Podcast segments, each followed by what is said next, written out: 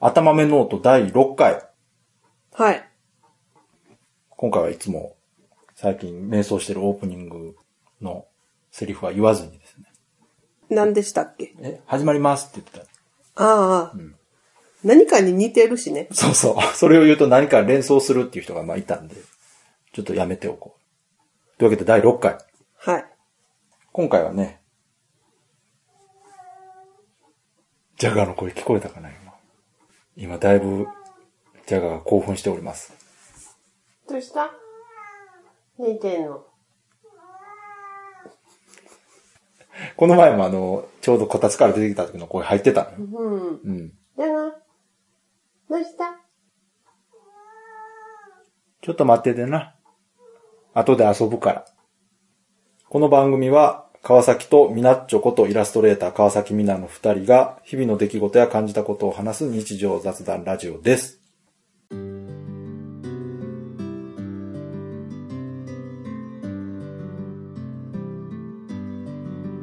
今回はね、はい。まあ宣伝というか告知というか、ミナッチョさんの仕事のお知らせと、はい。それと、もうついさっき見終わった、ガンダムビルドファイターズトライのはい。感想でも終わ話りそうかまなしと、た。うんいうことで、前回そういやね、あの、収録日言うの忘れてたのね。あ、そうですうね。ん。だから今回は忘れずに言っとこうかな。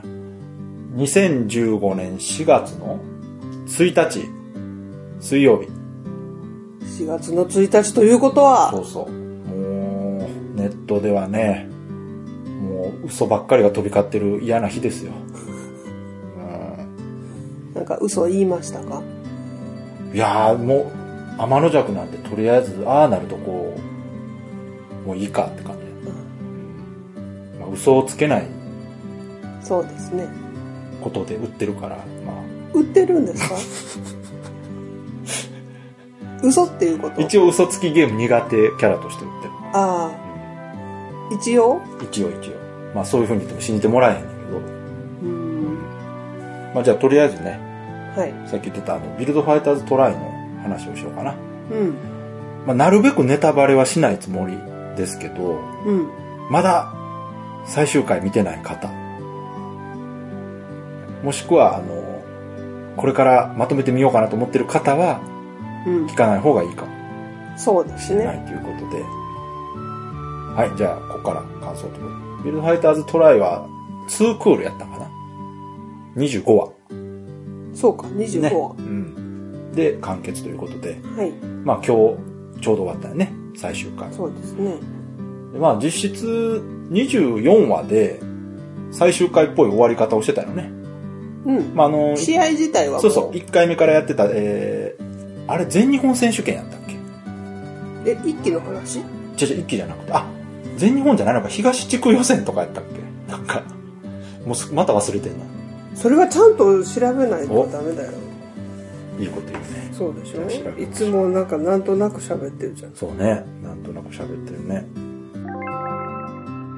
ガンダムビルドファイターズトライは、ガンダムビルドファイターズっていうシーズン1がね、あって、まあ、それの続きっていうことで、一作目からまあ7年経った後の世界の話で、はい。まあ関連したキャラが何人かいるみたいやけど、一応ほとんど新キャラうん。が出てくると。で、そんな中で今回のメインテーマがまあ、うん。ガンプラバトルの全日本大会に出場して、まあ、優勝することを主人公たちが目的にしてる高校生の部下なのかでしょと。ああ、そっか。部が違うんやね、年齢でね。うんうんで、まあその、トライっていう名前からわかるように、その3人組で戦うのが基本みたいになってて、うんまあ、前作の時はね、うん1対1だろうが、2対1だろうがあんまりうん。関係なかったみたいなうんうんうんうん感じだったけど、一応その全25話のうちの24話で、そのメインストーリーである全国大会は終わってんのよね。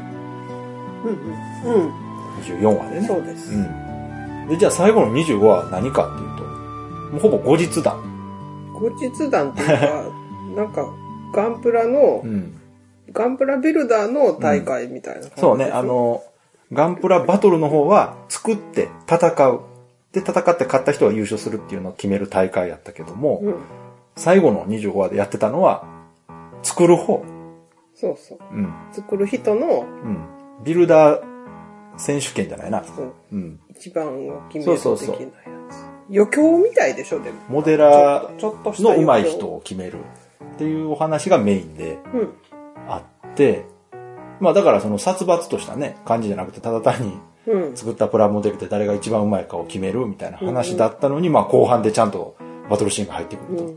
しかもまあかなりお祭りっぽい感じで、いろんなキャラがまあ戦うっていう、その本来のその、なんか子供向けっぽいというか、うん。楽しい。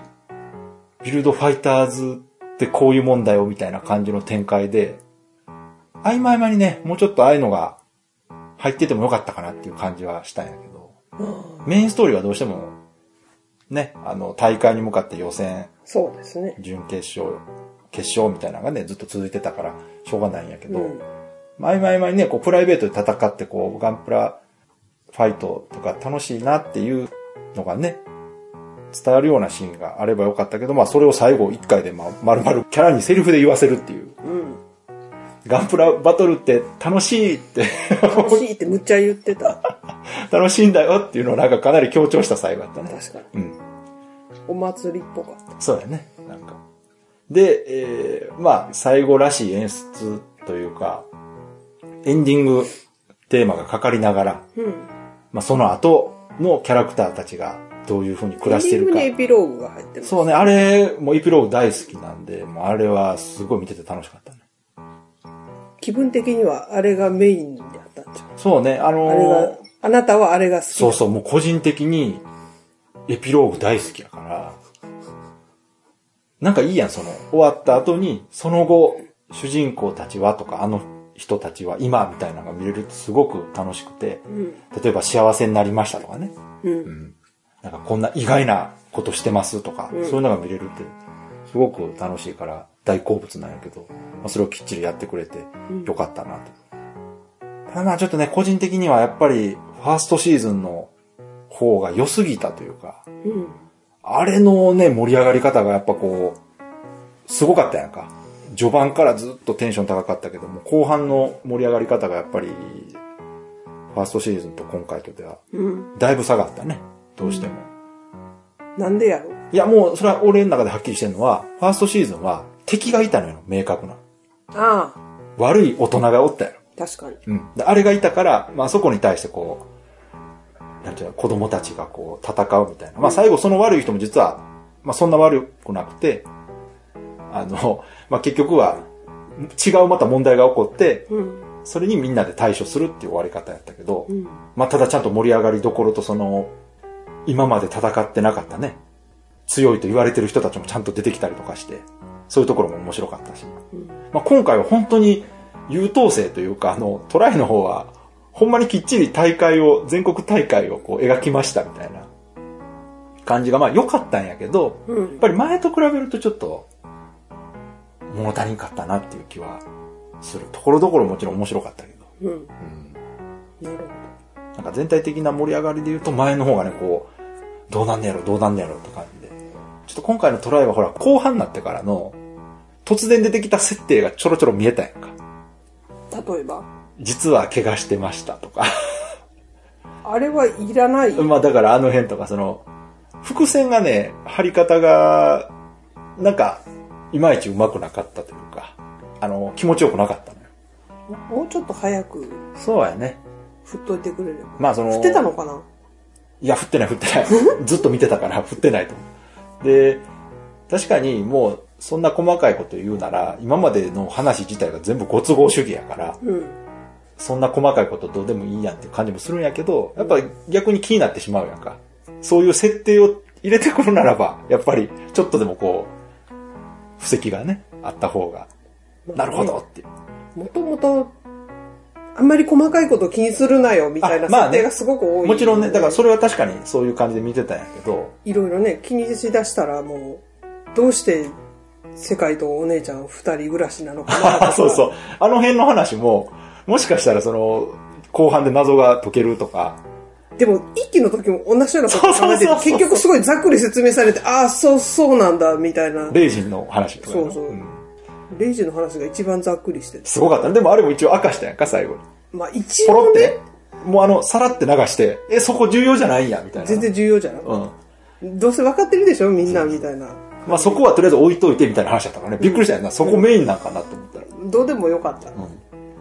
で、まあ、そのトライの方は、なんかその、一番気になったのはこうかな、あの、主人公の世界が、うん。えー、ガンダムとリンクすることによってこう、機体のダメージを、なんかそれも言葉で説明してうるんかっ自分に受けるっていうそのこと自体がちゃんとその世界で認識されてて、た。うん。名前もついてるんだね。あれちょっと名前忘れたけど。ちょっと調べようかな。あれ、なんて言ってたっけな。でもあれも説明したの一回だけのような気がす何回か、その、名人川口が見て、るうん。あれはって言ってたから、うんうんうん。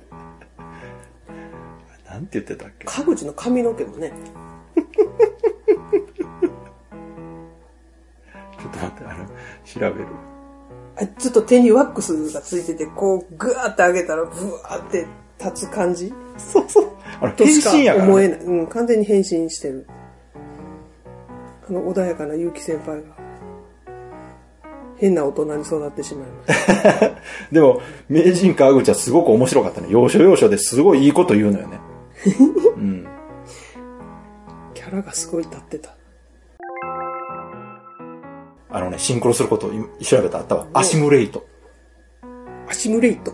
あれはアシムレイトって名人川口が言ってて。そん、そんな具体的に説明してた。要すはるにその、シンクロしすぎることで、まあ自己暗示で、機体のダメージをあ、はあ、その本当にこう、顔、ガンプラが顔殴られたら、顔に傷ができると。うん。その代わり、その、シンクロ率が上がってるから、機体の性能がすごく上がるっていう現象らしいんやけど、で、これが結構重要やと思ってたのね。中盤から出てきたから。うんうんうんなんか後半、ほとんど関係なくて、うんなんか敵にもそういうことできるやつが出てくるのかなとか思ってたのよ。うん。お互い、そういう強いやつが出てきて。まあ、世界だけ。うん。だからこの設定すごい美味しそうやったから、うまいこと使ったら熱かったかなと思ったんやけど、なんか途中で大した設定ではなくなってしまってて。まあそういうとこがね、多々あって、うん。ファーストシーズンの時はそういうのが気にならないぐらいうん。面白かったのよね。その盛り上がるところがすごかったから。うんもちろん、ファーストでも変なとこあったけど、うんそれ以上に楽しめるとこが多かった。うんで、。今回トライも面白かったんやけど、気になるとこも多かったのね。うんうん。ただまあ最終回見て、あ、トライの方が、なんていうんやろな、あの、かなりまあほのぼのした感じやったかな。うん。もともとどっちもその人が死ぬようなアニメでもないちょしっ、とラブコメ要素も多かった。ラブコメすごかったね。今回世界、まあ主人公の男の子がモテモテでね、うん。 3人の女の子からモテモテやった。すごかったな。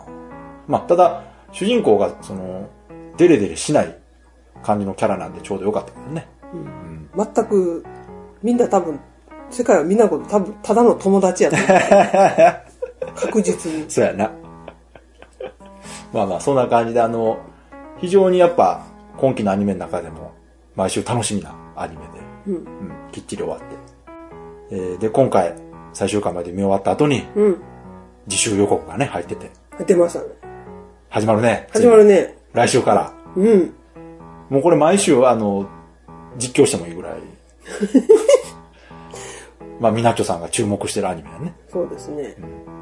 でも、初回は静かにしています。あ、そうなの静かにできんの正座待機してよ。全裸待機。全裸 だ。まあでも確かに1話楽しみやね。うん。うんまあ、何のアニメか隠す必要もないんやけど。うん。まあ、あの、ジャンプで今も連載してる銀玉がね、そ終わる終わる詐欺だって言われて、本当に完結編っていう劇場版をやって、終わりましたって言ったらやっぱ案の定ね、原作終わってなかったから。う。そう、でも多分、うんあの時点では次は多分、あ、予定はなかった終わるつもりやったんかな。と思われます。まあ、ただ、ね、視聴者というか見てる方からすると、そうなんです。原作続いてるし、うん。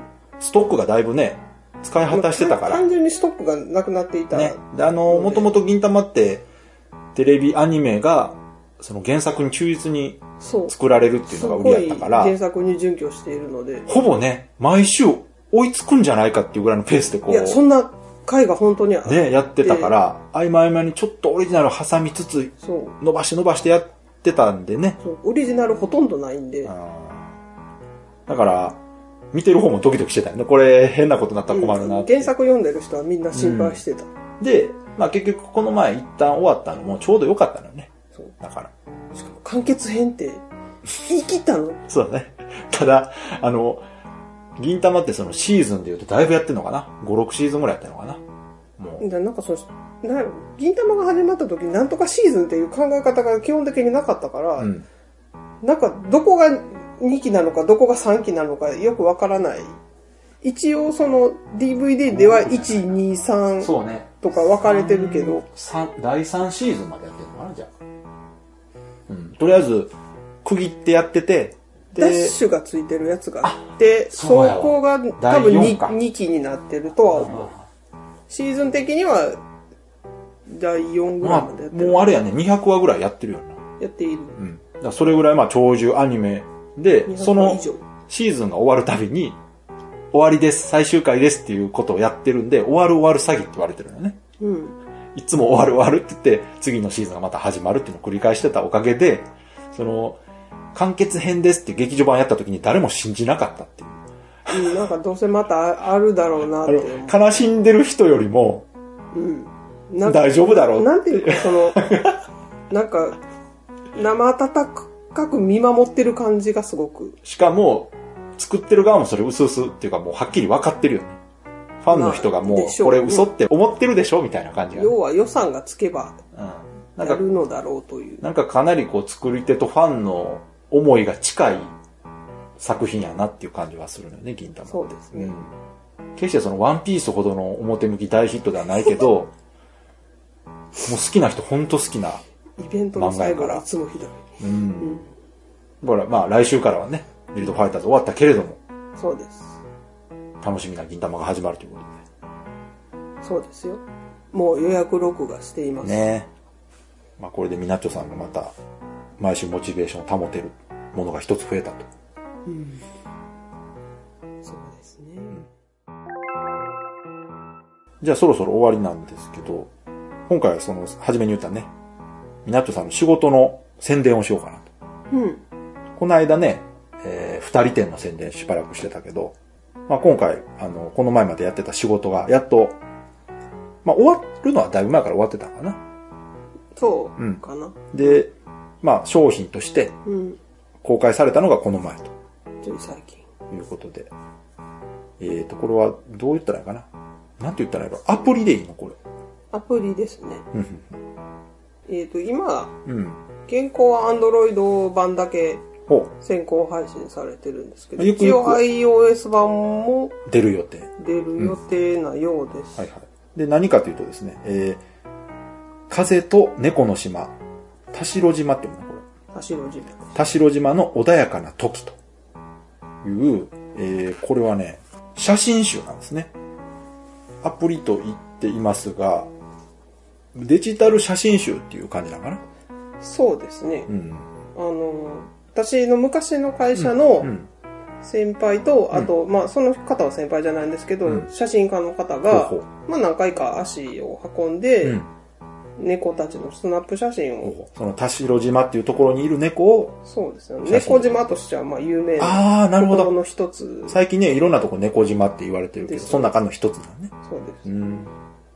で写真を撮ってきて、えーその写真をまとめた写真集がアプリになって販売されてると。そうです、ね。で、ミナッチョさんはどういうところをまあ、やったんですかなそのがっつり写真写真集っていうよりは、うんほうほう本当にその普段の猫の姿を撮ったスナップ写真ななるほどので、うん。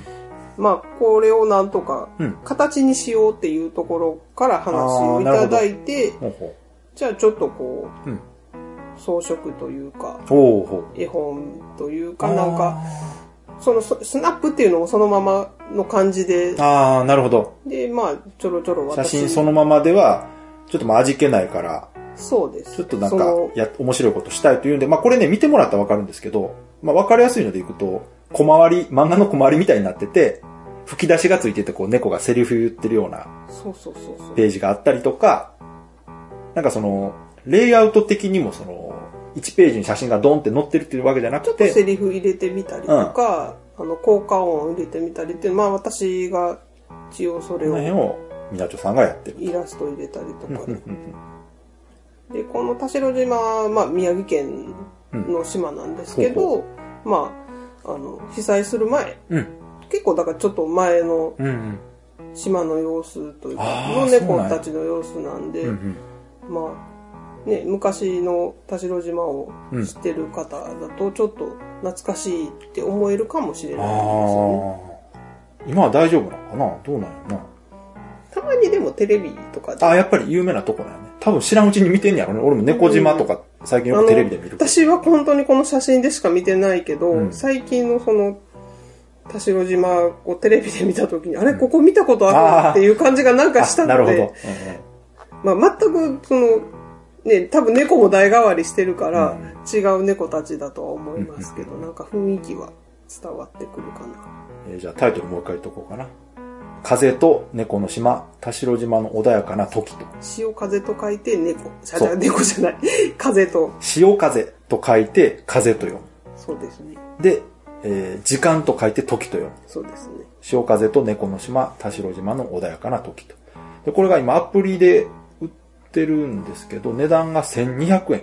で、これなんか何回かに分けて配信するみたいです。なるほどね。えっ、と多分ね、一回購入してもらってじゃないかな14章、全14章にわたるって書いてあるんでそうそう、じゃあこれはまあ、まず第1章が配信されたって感じなのかな。写真の数はものすごかったんで、ああ、そう。枚数はね、チョ確イかスにするのがすごい、書いてないけど、結構時間かかってたよね、これす仕ご事。い痛い。ねえ、長いこと。あの、確かそんなに締め切りがいつみたいな感じの仕事じゃなかったじよゃね。なくて、そう。で、これもまあそのむ前の会社の先輩が今別でうんうん会社をやられてうんうるんんですけど、そこの先輩から直う接んやってくれへんかなっていう話で来たんですけど、まあ、とりあえずなんか、そう、こういう形にしたいなっていうとこから始まってるんで、もう具体的な企画とかもなくて、うんうんもうほぼ私が考えてやってる感じでやってたんですけど、本当でもね、私も別に編集者ではないので、まあ、それはね、うんそんなにやったことのある仕事じゃないね、これ。そうただ、あの、先方の会社が、あの、猫のことがよくわからないっていうあ のあ、そうで、なんや。それもあってなる私ほどに来たんで。じゃあ猫好きのミナッチョさんならやってくれるだろうと。そうなんですこれちょっと順番逆やけど、説明内容読んだ方が良かったね、最初に。そうだね。このアプリに書いてある説明内容読みましょうか、じゃあ。まあこれあの、アプリページにね、見に行っていただければ、検索したらこれ出るんかな。これ、iTunes ストアとかじゃないのよね。なんか今 Google プレイそうやね。で、今うん Android やからやね。そうですねだ。から、iOS で出たら多分 iTunes から見れると思うんですけど、じゃあとりあえず説明。えー田代島、通称猫島で過ごす可愛い猫たちを撮影した写真集。猫好き漫画家の坂本秀俊さん。これも実は前の会社の先輩ああ、そなう。んです。ずっと、もう本当に、もう20年ぐらい前そう、私が会社に入って一あー番最じゃあ初の先輩なんで、 ?20 年以上前やね。そう、もう全然会ってないですけど。坂本秀俊さんを中心に、で黒田さん、これね、あの、下の名前あるけど、ちょっと、読み方がわからないので、うん名字だけで、えー黒田さん、それと、えー、木ドンさんによる写真をイラストレーター川崎美奈さんのイラストと装飾でまとめました。日常の中のひととき、少し懐かしい猫島の猫たちの様子を覗いてみませんか猫たちの写真から喜怒哀楽をテーマごとに分けたユニークな各章を複数回にわたって毎日お届けします。全14章にわたる可愛い猫たちの様子をごゆっくりお楽しみくださいと。だから結構複数の人でやってるね。そうですね。なるほど。まあこういうのが今出ておりますので、興味ある方はぜひね、見ていただいて。まあ iPhone の方も多いから、まあ iOS がね、また配信されたら改めて宣伝しようかな。うん猫好きには嬉しい仕事でね、内容的にも。そうですね、うん。やっぱりこう、猫が好きな人にやってほしい仕事として、まあ、みなっちょさんのところに来てるわけやから。うんな、嬉しいよね。うんということで、近々また違う仕事の告知もできそうやし、いろいろと進んでることもあるみたいだから、またその辺の話もね。 4月1日だ。嘘じゃないよ。だからって。だからって。うん。じゃあ、まあでも嘘っぽいこと全然今回言ってないから、うん。勘違いされることもないと思うそうそう。4月1日発売のけど。うん。